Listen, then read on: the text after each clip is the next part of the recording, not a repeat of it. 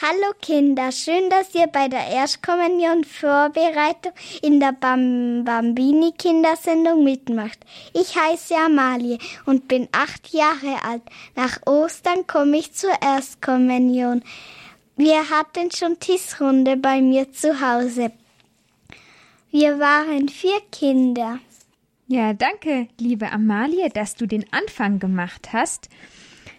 Liebe Kinder, ich sage euch natürlich auch Hallo und begrüße euch zur Kindersendung. Ich bin die Maria und heute hören wir auch wieder etwas von Weihbischof Dominikus Schwaderlapp. Er liest uns wieder einen Brief aus seinem Buch Unterwegs zur Erstkommunion vor, das im FE Medienverlag erschienen ist. Ja, die Tischrunde, von der du erzählt hast, da bereitet ihr euch mit der mit deinen Klassenkameraden auf die Erstkommunion vor. Ja. Bist du mit deinen Freundinnen in einer Gruppe? Mit einer Freundin. Eine von deinen Freundinnen. Ja, das ist schön. Da könnt ihr auch miteinander über Jesus sprechen, hier in der Kindersendung. Da hören die anderen Kinder zu, während wir beide uns unterhalten, Amalie. Aber in so einer Tischrunde, da kann man dann natürlich auch besser Fragen stellen und dann Antworten auf seine eigenen Fragen bekommen.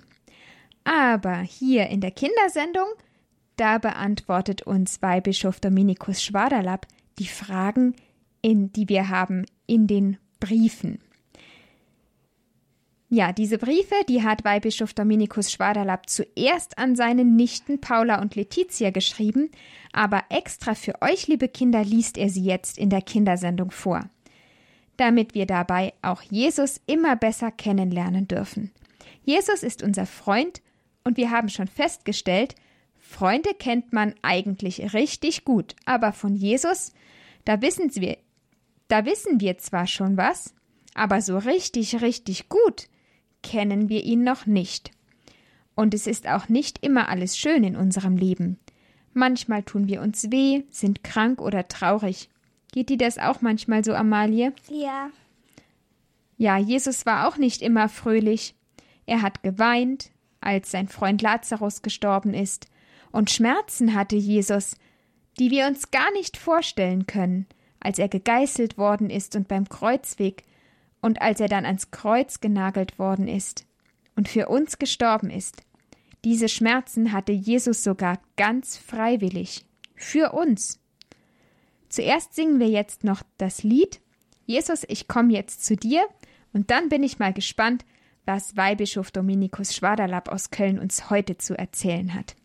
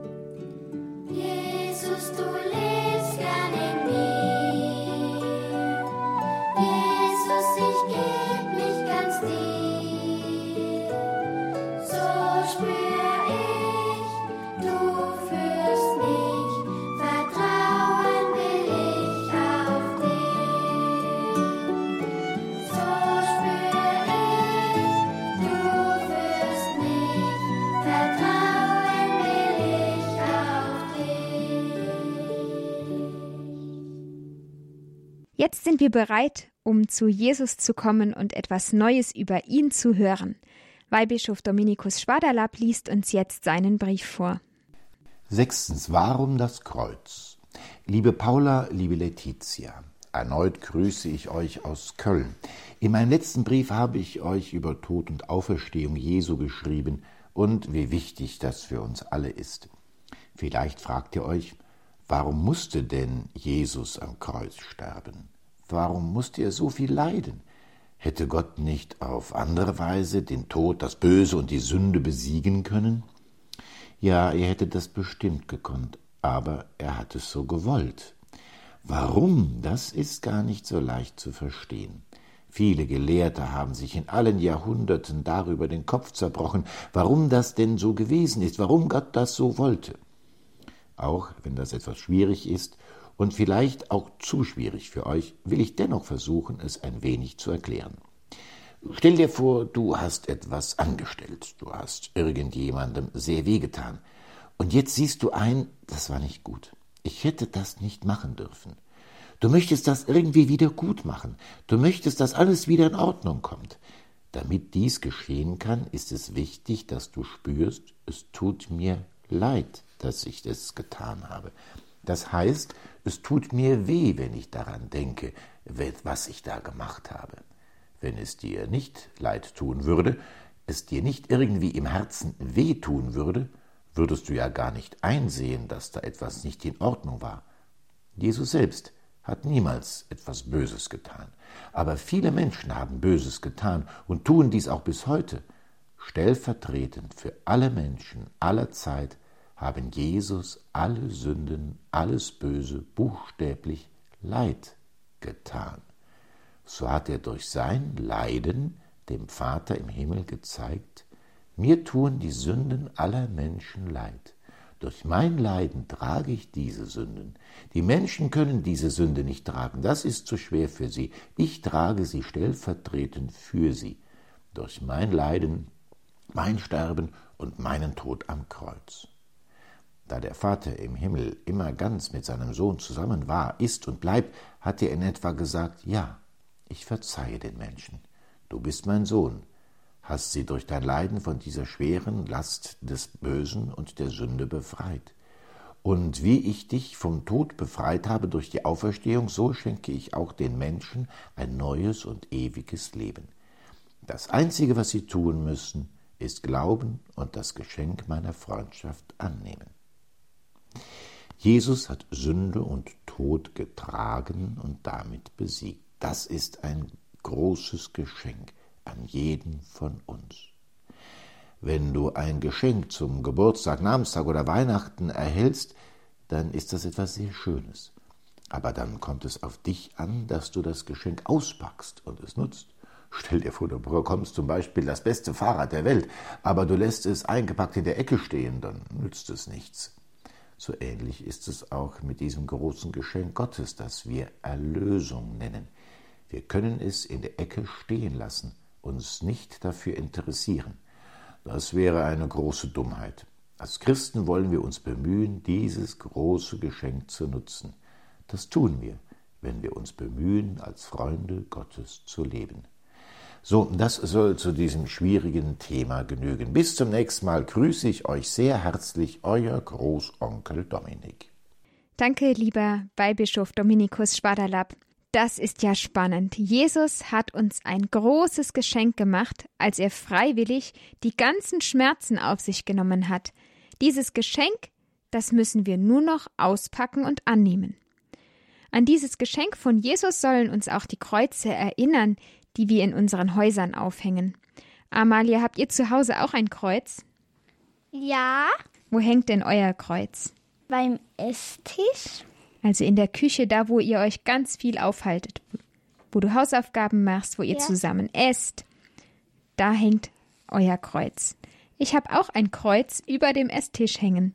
Und bei mir zu Hause ist es auch so, dass in jedem Zimmer so ein Kreuz hängt, auch hier im Studio hängen in jedem Raum hängt ein Kreuz, damit wir uns immer, egal in welchem Raum wir sind, an dieses Geschenk von Jesus erinnern.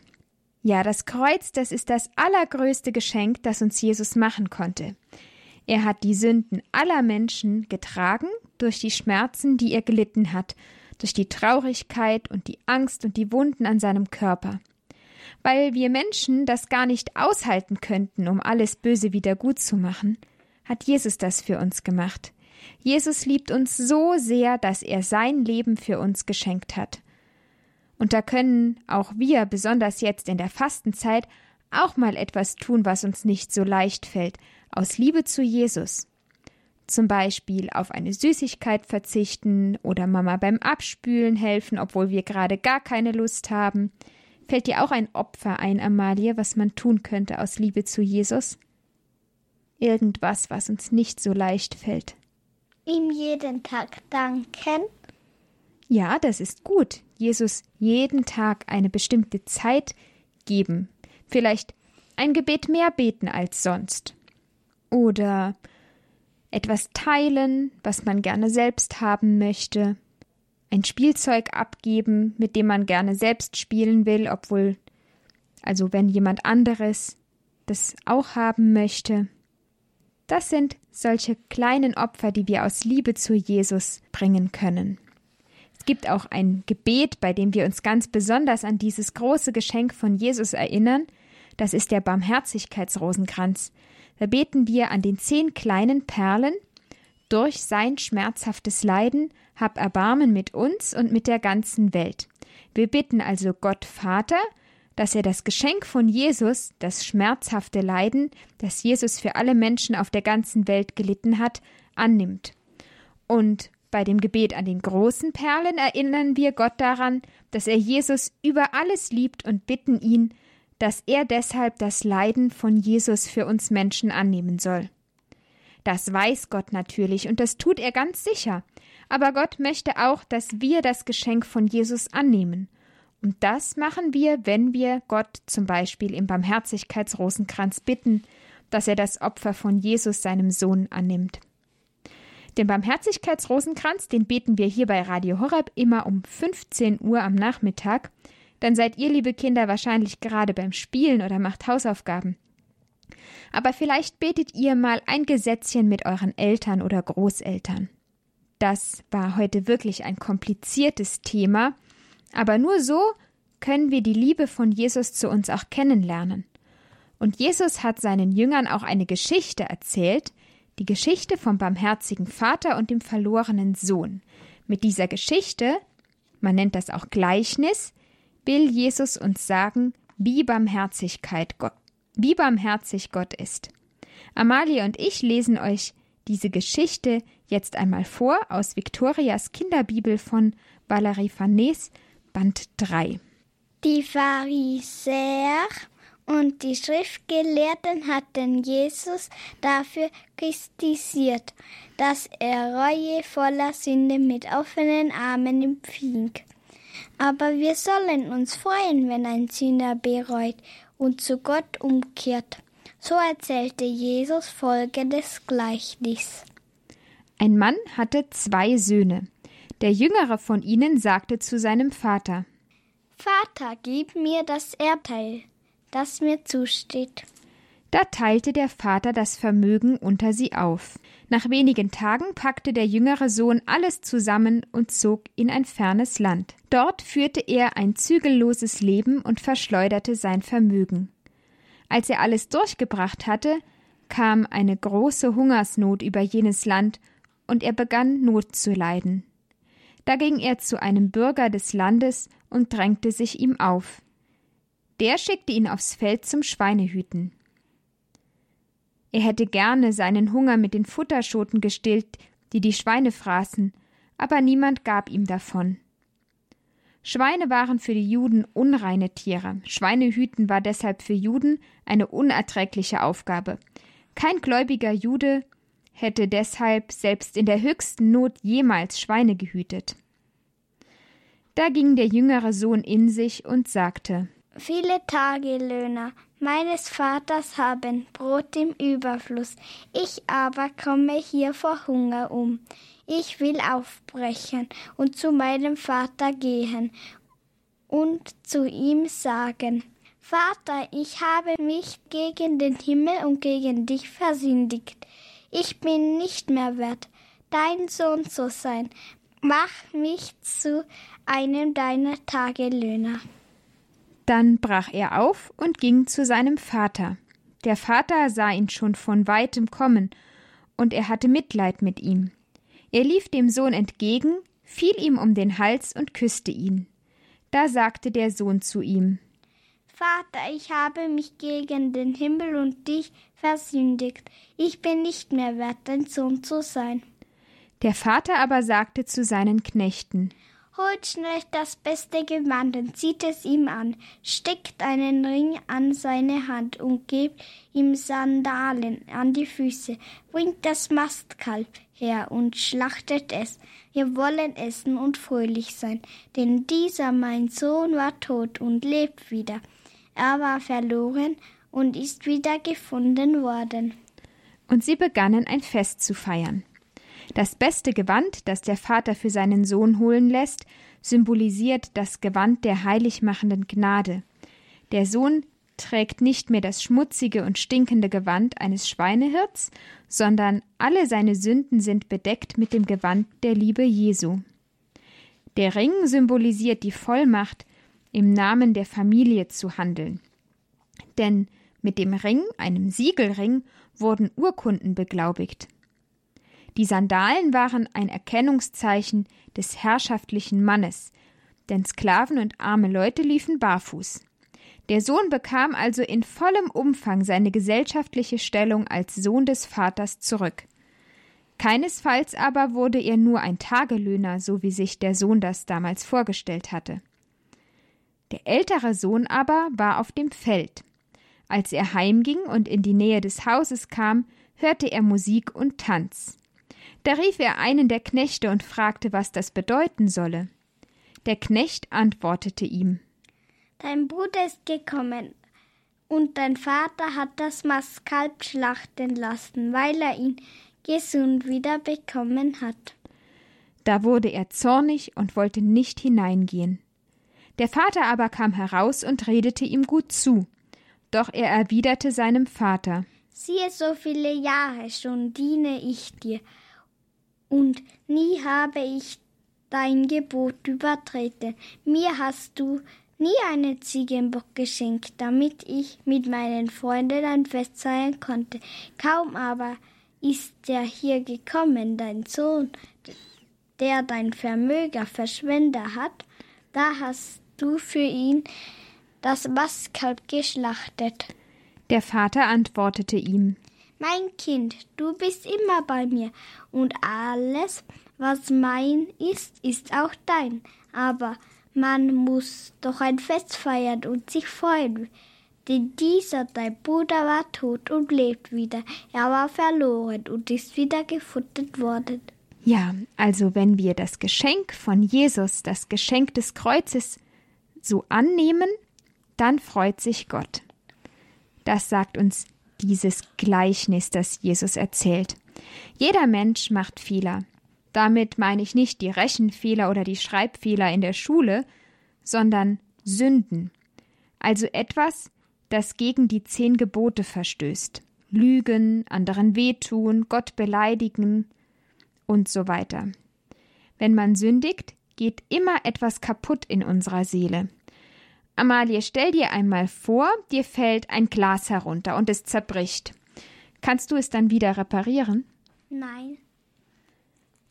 Die vielen kleinen Teile, in die es zersplittert, die könnte man vielleicht noch zusammenkleben, aber das Glas sieht nicht mehr aus wie vorher, und es ist undicht und das Wasser läuft langsam heraus.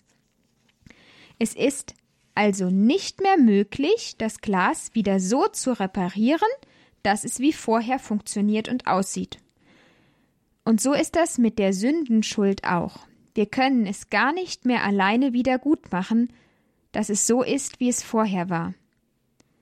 Der verlorene Sohn in der Geschichte, der hat das ganze Geld, sein Erbe ausgegeben für unnötige Dinge, und am Ende hatte er nichts mehr. Es war alles weg. Er konnte es sich auch nicht mehr zurückholen. Und der Vater, der könnte jetzt richtig sauer sein. Aber weil es dem Sohn ehrlich leid tut und er zurück zum Vater geht, verzeiht ihm der Vater. So wie der Vater dem Sohn in der Geschichte verziehen hat, so verzeiht uns Gott, wenn wir zur Beichte gehen.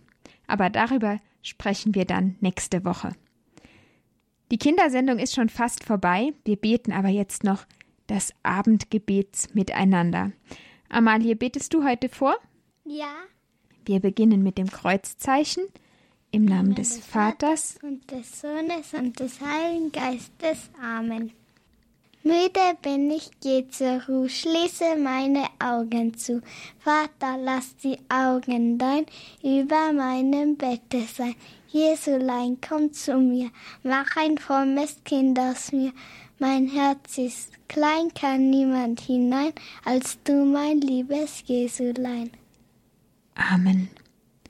Beten wir noch das Gebet, das Jesus uns selbst beigebracht hat, und schließen darin alle, allen Dank und alle Bitten ein, die wir in unseren Herzen haben.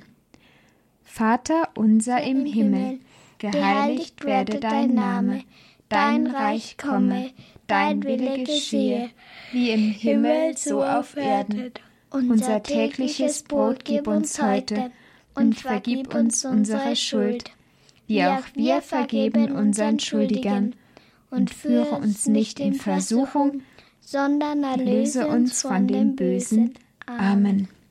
Gelobt sei Jesus Christus in Ewigkeit. Amen. Maria mit dem Kindelieb.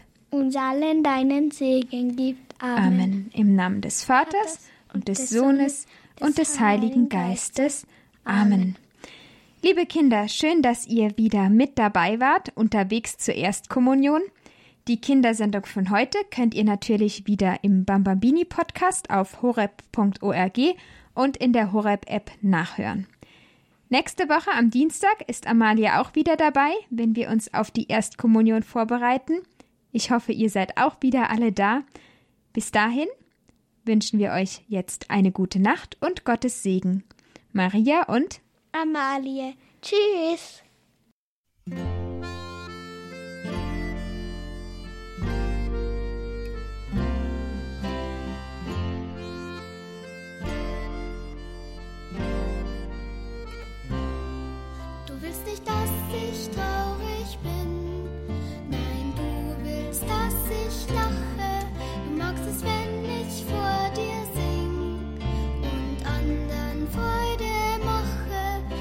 Im Lachen und im Leid. Du machst die engen Wege weit. Du bist in allem, was geschieht. Drum sing ich dir, sing ich dir mein Lied.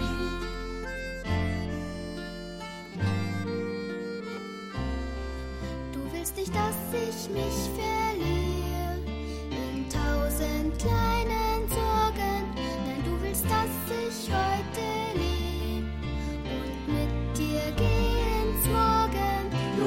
Lachen und im Leid. Du machst die engen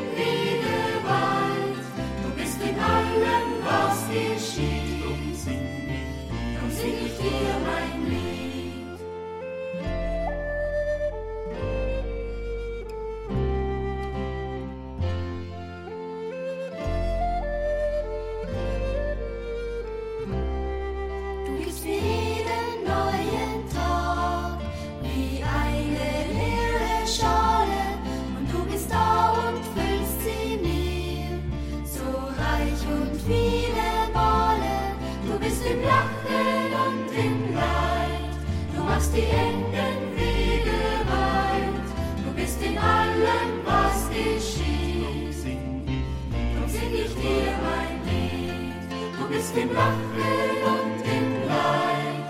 Du machst die engen